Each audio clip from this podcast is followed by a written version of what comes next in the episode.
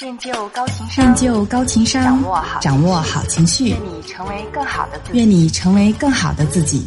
这里是恋爱成长学会，这里是爱的心智修炼。我是玲珑姐，我等你。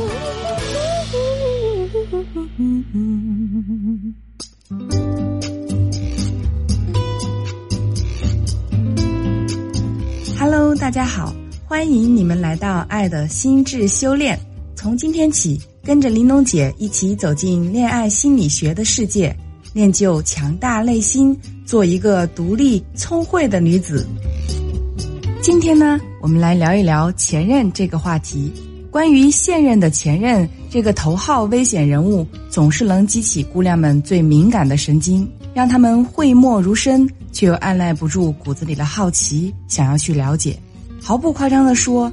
把他们在这方面的心路历程写成一本书，将会是文学兼心理学领域的又一部力作。对于这种防火防盗防前任的行为，有的人理解为是吃醋了，有的人说是小心眼，还有的人说是不自信。而我只想说，真的好复杂。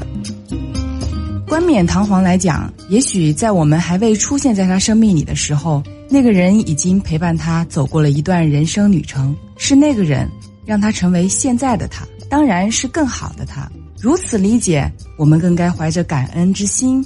但现实中能如此善待前任、宽恕过往的大神，真的是太少了。说个我身边的故事：凌晨一点半，接到我那疯狂的闺蜜大莉莉的午夜凶铃。他几乎是急不可耐，带着哭腔说完了他不幸的遭遇。原来他最近迷上微信运动的排行榜，从未落下过第五名的他得意不已。但那个如石柱般的男友却不为所动，从未给他点过一次赞。莉莉是个性格比较偏激的女孩，有时候固执的像块石头。晚上趁男友睡着，不顾偷拿手机的罪恶感，跑到卫生间巴巴的给自己点赞，给自己点完还不解恨。恶作剧般的给其他人点，正窃喜呢，发现有个头像不对劲，仔细放大一看，心顿时凉了半截，原来是男友的前任，一阵怒火中烧，不是说删了吗？为何还是好友？气愤过后，好奇的莉莉把这姑娘的朋友圈从头到尾翻了个遍，不翻还好，这一翻，莉莉的情绪彻底失控。前任那姑娘灿烂的笑脸，他俩曾经有过的各种情节，字字戳中莉莉脆弱的神经。明知他俩已经没有联系，且男友很爱自己，但仍然止不住的伤心。于是便有了这个午夜 call。我回道：“你跑个步嘛，自嗨一下就好啦，干嘛想不开，自寻烦恼？这下好啦，大晚上的还不能给自己一个安稳觉睡。”心有不甘的莉莉愤愤回应。我要不去点赞，能发现这个前任的存在吗？一时间，我竟无言以对。其实，像大丽丽这样好奇害死猫的姑娘大有人在。陷入这种好奇是每一个恋爱中女孩的常态。对他们来说，好奇心的驱使能让他们分分钟变身福尔摩斯。为了真相，一丁点儿蛛丝马迹，就算掘地三尺，也是在所不惜。站在莉莉的角度，玲珑姐特别能理解她对男友前任的那种痛苦、纠结、愤怒、斗波瓜分的复杂情绪。毕竟我们不是圣人，尽管也曾很努力的对自己说没关系，他们是过去时，而我才是现在进行时。过去的不能改变，但我会和他一起创造更多美好的未来时。然而事与愿违。我们发现自己根本压制不住内心那些疯长的猜疑和妒忌，它总是会卷土重来，冲破我们的情感防线。越想要反抗，越想要去寻找现任的前任对我们没有一丁点儿影响的证据，结果却深刻的体会到，我们根本毫无胜算。那些只属于他们的回忆，他的笑，为他全心全意做的事。都已经深刻了烙在他的心里。不管现在的我们做了什么，那些都是真实存在的，如同天空中没有飞鸟的踪迹，但他们已经飞过，这些痕迹永远抹不去。情感大师们总说，爱情是自私的，自私的想要占有对方的全部。所以对女孩们来说，男友便是自己的领地，由不得前任这种令人作呕的生物前来捣乱。这种不可侵犯的占有欲，除了是我们熟知的多巴胺在作怪之外，其次就是嫉妒心。为何会嫉妒？一个人只有当他的优越感被侵犯，在极度没有安全感的情况下，才会释放出强烈的嫉妒信号。而前任的出现，恰恰满足了所有的条件。姑娘们忌讳他们曾经积累的感情基础，害怕前任心机婊们梨花带雨似的勾搭。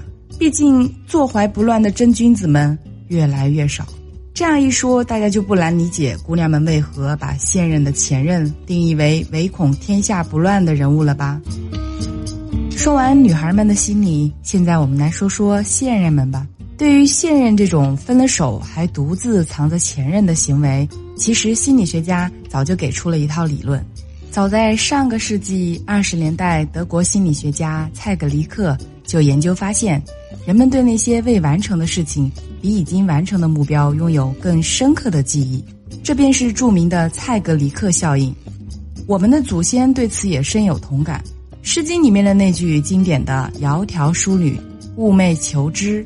求之不得，寤寐思服，就生动描述了人们对未获得的人或事物日夜期盼、梦寐求之的心路历程。就像歌词里唱的：“得不到的永远在骚动。”那为何有得不到才是最好的心理呢？其实这跟我们的心理需求有关。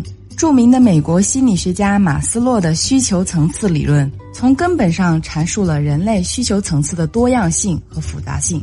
在任何一个层次都有可能得不到满足的情况，所以不难解释为何你的出现依旧满足不了他想要的全部。